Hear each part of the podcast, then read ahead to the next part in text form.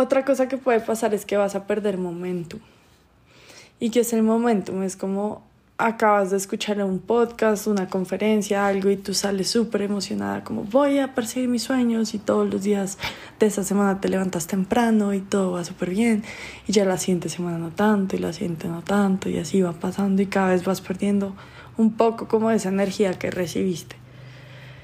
Entonces, em, les voy a regalar una herramienta que yo utilizo ya hace como un año y es tener una lista en Spotify que se llama La Lista Varas, como en inglés, como pueden ponerle lista valiente, lista berraca, lista lo que quieran, el adjetivo que quieran para recordarles como esa fuerza interior que ustedes tienen. Eh, y van a poner cinco canciones que ustedes van a poner a todo volumen y van a bailar en ese momento que la necesiten.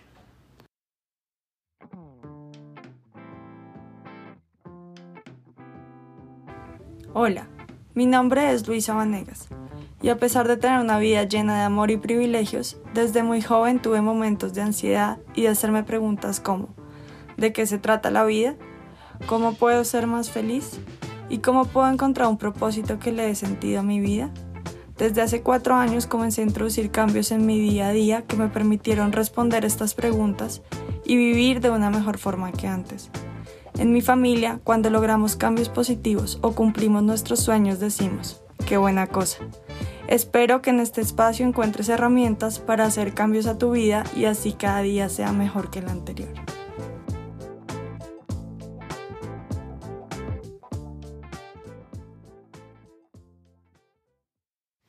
Hola, ¿cómo están? Bienvenidos a otro capítulo de mi podcast. Qué buena cosa. Hoy vengo a hablarles de esas cosas que nos trancan que nos tallan, que puede que ustedes escuchen un capítulo de mi podcast y salgan súper motivados como perseguir sus sueños y a convertirse en esa persona que quieren ser, pero después como que algo pasa uno, dos, tres días después, una semana después de haber escuchado el podcast y ustedes dicen como, pero ¿por qué siempre me pasa lo mismo? Porque como que paro, como que hay algo que ya no marcha. Y les quiero hablar de esas cosas duras que nos van a sacar del camino. La primera en la que me quiero concentrar es en la comparación. Y yo ya les he hablado un poquito en el podcast sobre cómo es de malo compararnos. Pero eh, quiero hacer mucho énfasis en esto porque últimamente he escuchado muchas personas diciendo como, eh, si quieres tener lo que tiene tal persona, entonces ve a su cuenta y mira lo que está haciendo y aprende porque el éxito deja pistas y eh, sí, como hacer como ese... Sí, es literal una comparación con otra cuenta o con otra empresa o con tus competidores, que porque ellos están teniendo éxito, puede que sea bueno, pero puede que no. Puede que te, que te dejen un estado de yo no estoy donde está esa persona. Y el tema es que estás comparando tú hoy con el hoy de otra persona que no es el mismo, porque el hoy de otra persona puede tener una trayectoria de años o meses atrás que tú no tienes. Entonces, digamos, si yo me comparo con otra cuenta em, o con otra persona que está vendiendo agendas y vende no sé cuántas agendas al año y todo eso, pues yo digo, no, pues ¿para qué? ¿Para qué hago mis, mis sueños realidad o, o para qué emprendo? si no estoy, no tengo el éxito que esa persona tiene. Y al compararme también como que simulo un poco ser lo que no soy y pierdo mi esencia. Eh, a veces esa comparación saca esas inseguridades que tenemos porque por intentar mirar a otros para inspirarnos nos estamos comparando y vemos lo que nos falta y mirar esas inseguridades y mirar, es que yo no soy como esa persona o yo no tengo esto o yo no tengo lo otro nos deja como exhaustos y como pensando como no voy a poder. Yo me acuerdo que en el colegio la profesora de inglés una vez me dijo, Eyes on your paper, Luisa. Como ojos en tu examen, Luisa, porque estaba intentando mirar qué estaban haciendo mis compañeros alrededor, porque yo no tenía ni idea. Y Y hoy en día intento recordar esa frase como algo positivo, como mantén los ojos en tu papel, Luisa, en el sentido en que tú eres única, tienes algo que ofrecer y no empieces a comparar tu empresa con otras, porque si no, nunca vas a avanzar. Hay algo que yo he cambiado desde que vi el documental de, eh, de Social Dilemma, el dilema social de las redes sociales, y es que nosotros no estamos obligados a consumir redes sociales. Yo de hecho apagué todas las notificaciones en mi celular, cuando entro a Instagram, yo no consumo Instagram como lo consumía antes, que era que tenía que ver todos los posts. Además, Instagram está diseñado para mantenerte la mayor cantidad de tiempo ahí y Facebook también. Entonces tienen cosas como, nos están usando como ratas de laboratorio y tienen cosas como cuando uno ve todos los posts, te aparece como, estás al día. Y yo hasta que no veía ese botoncito, estás al día, no queda tranquila o empiezas a ver las historias desde la primera y te va saliendo otra, luego publicidad, luego otra, luego publicidad y ahí te tiene un montón de tiempo. Yo ya no miro las historias de corrido, yo voy a la historia de la persona que quiero ver, digamos, quiero ver sobre crianza asertiva Carolina Molina, entonces voy a las historias de ella y cierro cuando se acaban las historias de ella. Me ha sobrado mucho tiempo para perseguir mis sueños y para hacer mis cosas y he dejado de compararme he dejado de seguir cuentas que no me hacen bien. Entonces yo solo sigo cuentas que me hagan feliz. Si hay una cuenta que me genera ansiedad, que me da rabia, que no me gusta o que me hace sentir mal, la dejo de seguir. Otra cosa que se va a interponer en tu camino eres tú. Es cierto que tú eres tu mejor activo, pero también eres tu mayor obstáculo. Y es que a mí me pasa mucho que me autosaboteo, mucho. Y lo hago especialmente con eh, esto que llaman los gringos mommy guilt, que es como la culpa de mamá. Y es como, estoy grabándoles un podcast, pero me siento culpable por no estar con mi bebé en este momento. Estoy en una reunión de trabajo y estoy reventándola y estoy feliz, pero me siento culpable porque no estoy con mi otro hijo en este momento. Y es demasiado fea esa sensación. Y siento que ha sido como una presión de la sociedad de que la mujer por estar trabajando se está perdiendo cosas de su maternidad.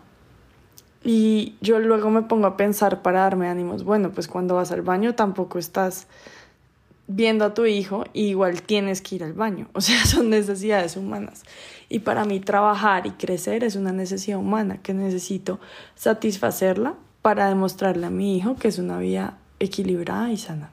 Entonces, a mí me llama mucho la atención mi esposo, porque mi esposo tiene cero eso. O sea, él, si se quiere poner a ver una serie, si se quiere poner a tomarse un café en la terraza, les aseguro que él lo hace con gusto y no está pensando en me estoy perdiendo una hora con Antonio o con Pablo.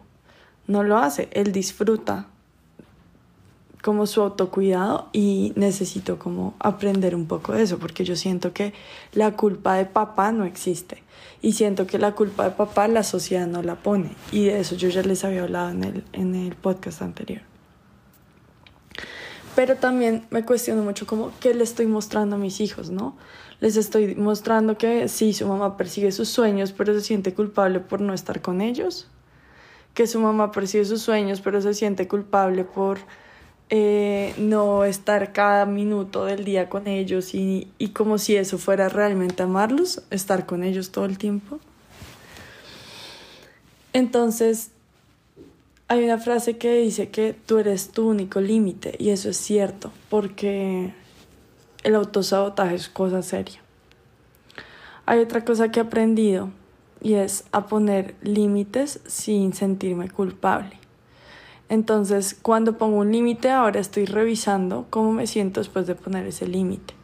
Y si me siento bien, estuvo bien. Y si me siento mal, creo que me excedí un poco y a la próxima voy a poner un límite más suave con el que me sienta cómoda. Y esto se lo agradezco a la terapia que he estado haciendo con Mariana Pérez. Les voy a dejar el contacto de Mari, que es amiga mía, ella es psicóloga y coach ontológica. Y hace poco hice una terapia con ella y me sirvió montones, montones. Y ahí aprendí eso con ella, a poner límites sin culpa. La tercera cosa que se va a interponer en nuestro camino es la opinión de otras personas. Y todo el podcast anterior literal fue sobre la opinión de otras personas. Entonces si quieren ir a escucharlo, vayan. eh, pausa en este momento, devuélvanse a dos capítulos atrás, porque el anterior fue una entrevista, pero el anterior a ese es el de la opinión de otras personas, y entiendan por qué eh, la opinión de otras personas no es asunto de ustedes y ustedes tienen que vivir su vida según la opinión de ustedes mismos y, la, y no según la opinión de otras personas. Pero hay algo que me cautivó mucho de, de esto cuando estaba investigándolo para este capítulo, que no lo mencioné en el anterior, y es qué cosas haces para que otros piensen bien de ti. Entonces, eh, por ejemplo, si tú haces una mega cena eh, desde cero y picas todo y cocinas y sirves y lo que sea, para impresionar a no sé quiéncito para que vea que eres una madre responsable y que cocina y que está pendiente de su marido y de sus hijos y que le da comida saludable, pero eso solo lo haces cuando viene esa persona a ver, pues no lo hagas. no es algo que ames hacer, no es algo que estés haciendo constantemente, sino que lo estás haciendo para crear una imagen que no es cierta de ti. Hace poquito vi una prima desde Argentina a mi casa y pedí domicilio. O sea, es lo que siempre hago. Pido domicilios que me gustan, que son saludables, le pido a mis hijos comida buena. Que sea domicilio no significa que sea algo malo.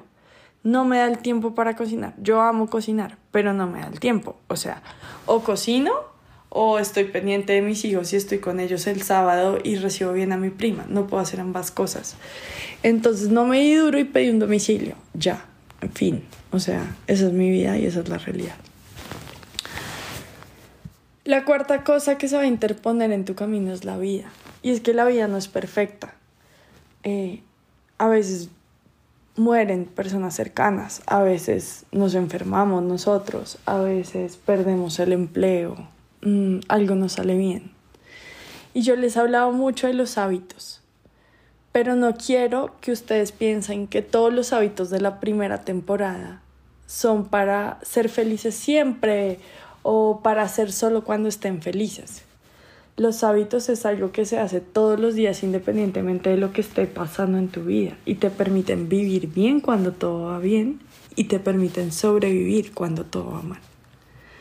Entonces recuerdo hace dos años que falleció mi abuela, yo seguí con mis hábitos y, y estaba en duelo, pero los hábitos me permitieron sentirme persona en ese duelo y, y medio funcionar para mi hijo en ese momento, que solo tenía Pablo. Entonces yo les cuento que en este momento estoy muy enamorada de la vida. No sé, siento que estoy haciendo tantas cosas chéveres y este podcast me ha permitido encontrarme conmigo misma de una forma increíble. Una de esas cosas súper chéveres que estoy haciendo, les voy a contar, es tomando suplementos, omega 3, vitaminas. Ustedes no saben cómo me ha cambiado la vida eso. Me siento súper feliz viviendo en el presente me da saciedad, entonces ya no como tanto, mi cuerpo funciona mejor, no, es una cosa loca. Y me siento muy feliz con todo lo que está pasando en mi vida, con mi esposo, con mis hijos, con este podcast, con mi trabajo, me siento muy feliz y estoy muy enamorada de la vida en este momento. Quiero vivir 100, 100 años porque amo la vida, amo la vida. Pero sé que en la vida, en el futuro va a pasar algo. Voy a sufrir por algo, porque soy ser humano hay una serie que a mí me encanta que es Grey's Anatomy. Y en el final de Grey's Anatomy la enseñanza que más me dejan es que nosotros sufrimos es porque amamos a las personas. Si no amáramos, no sufriríamos. Y yo prefiero mil veces amar y sufrir que no amar. Entonces sé que van a pasar cosas que me van a hacer sufrir, pero mis hábitos me van a permitir sobrevivir a eso y volverme a enamorar de la vida. Otra cosa que puede pasar es que vas a perder momentum y que es el momento, es como acabas de escuchar un podcast, una conferencia, algo y tú sales súper emocionada como voy a perseguir mis sueños y todos los días de esa semana te levantas temprano y todo va súper bien y ya la siguiente semana no tanto y la siguiente no tanto y así va pasando y cada vez vas perdiendo un poco como esa energía que recibiste. Entonces, em, les voy a regalar una herramienta que yo utilizo ya hace como un año y es tener una lista en Spotify que se llama La Lista Varas, como en inglés, como pueden ponerle lista valiente, lista berraca, lista lo que quieran, el adjetivo que quieran para recordarles como esa fuerza interior que ustedes tienen. Eh, y van a poner cinco canciones que ustedes van a poner a todo volumen y van a bailar en ese momento que la necesiten. Entonces, no la usen, por favor, a menos de que la necesiten. Pueden ponerse en posición de superhéroe, eh, así con los brazos en la cintura y la espalda recta y escucharla o bailarla. Y eso les va a devolver ese momentum que perdieron. Em, la única cosa peor que renunciar es desear no haber renunciado. Entonces, por favor, no renuncien a sus sueños. Vivan al máximo su vida. El mañana no está garantizado. Y ahora, para terminar, les quiero poner eh, mis cinco canciones que están en mi lista varas, pero ustedes pueden eh, poner la canción que ustedes quieran en su lista. Pero quiero regalarles un poquito, un pedacito, porque no puedo poner mucho porque acá me van a bajar el, me bajan el capítulo si pongo música que no es mía. Pero les voy a poner un pedacito de cada uno y les voy a contar cómo, cuál ha sido mi experiencia con cada una de esas canciones y también se las voy a dejar en la descripción del capítulo. I can almost see it, that dream I'm dreaming, but there's a voice inside my head Esa es The Climb de Miley Cyrus y me acompañó en la 10K que corría de la carrera de la mujer cuando apareció un puente enfrente mío que tenía que subir y bajar dos veces y yo estaba que me moría como en el kilómetro 6 o 7. Empezó esta canción y fue como un mensaje de Dios y logré subir eh, eso. Esta es la otra.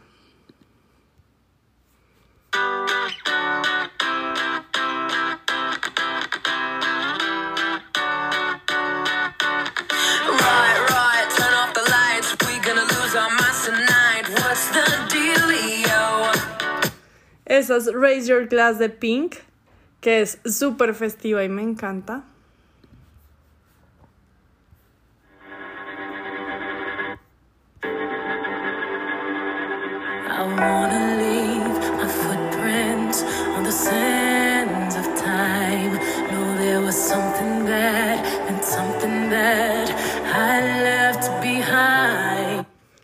I Was Here de Beyoncé, es divina porque habla de estuve aquí, amé, viví, es divina para que la escuchen.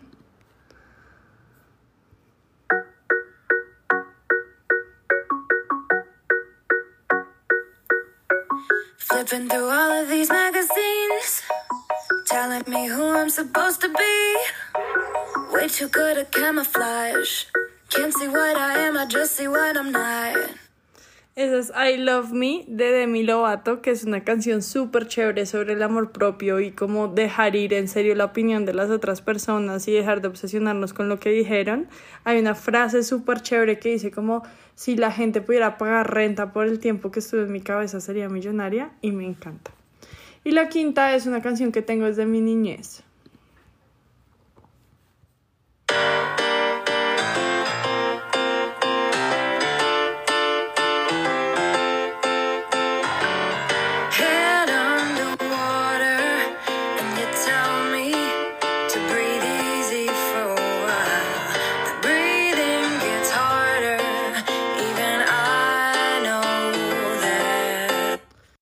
Love Song de Sara Bareilles.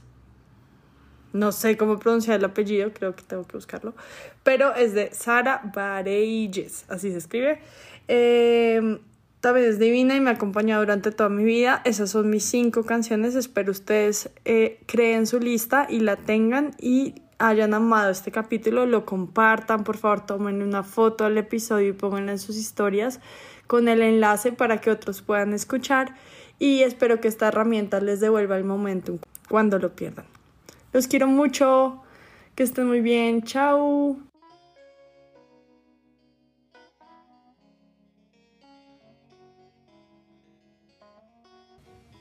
Gracias por escuchar. Si te gustó este episodio, por favor califícalo, deja un comentario lindo y compártelo en tus redes. Si lo haces, puedes concursar para ganarte la suscripción gratuita a uno de mis retos. Deja tu cuenta de Instagram en el comentario para poder contactar al ganador. Sígueme en Instagram en mi cuenta arroba lulu.bane.par. ¡Chao!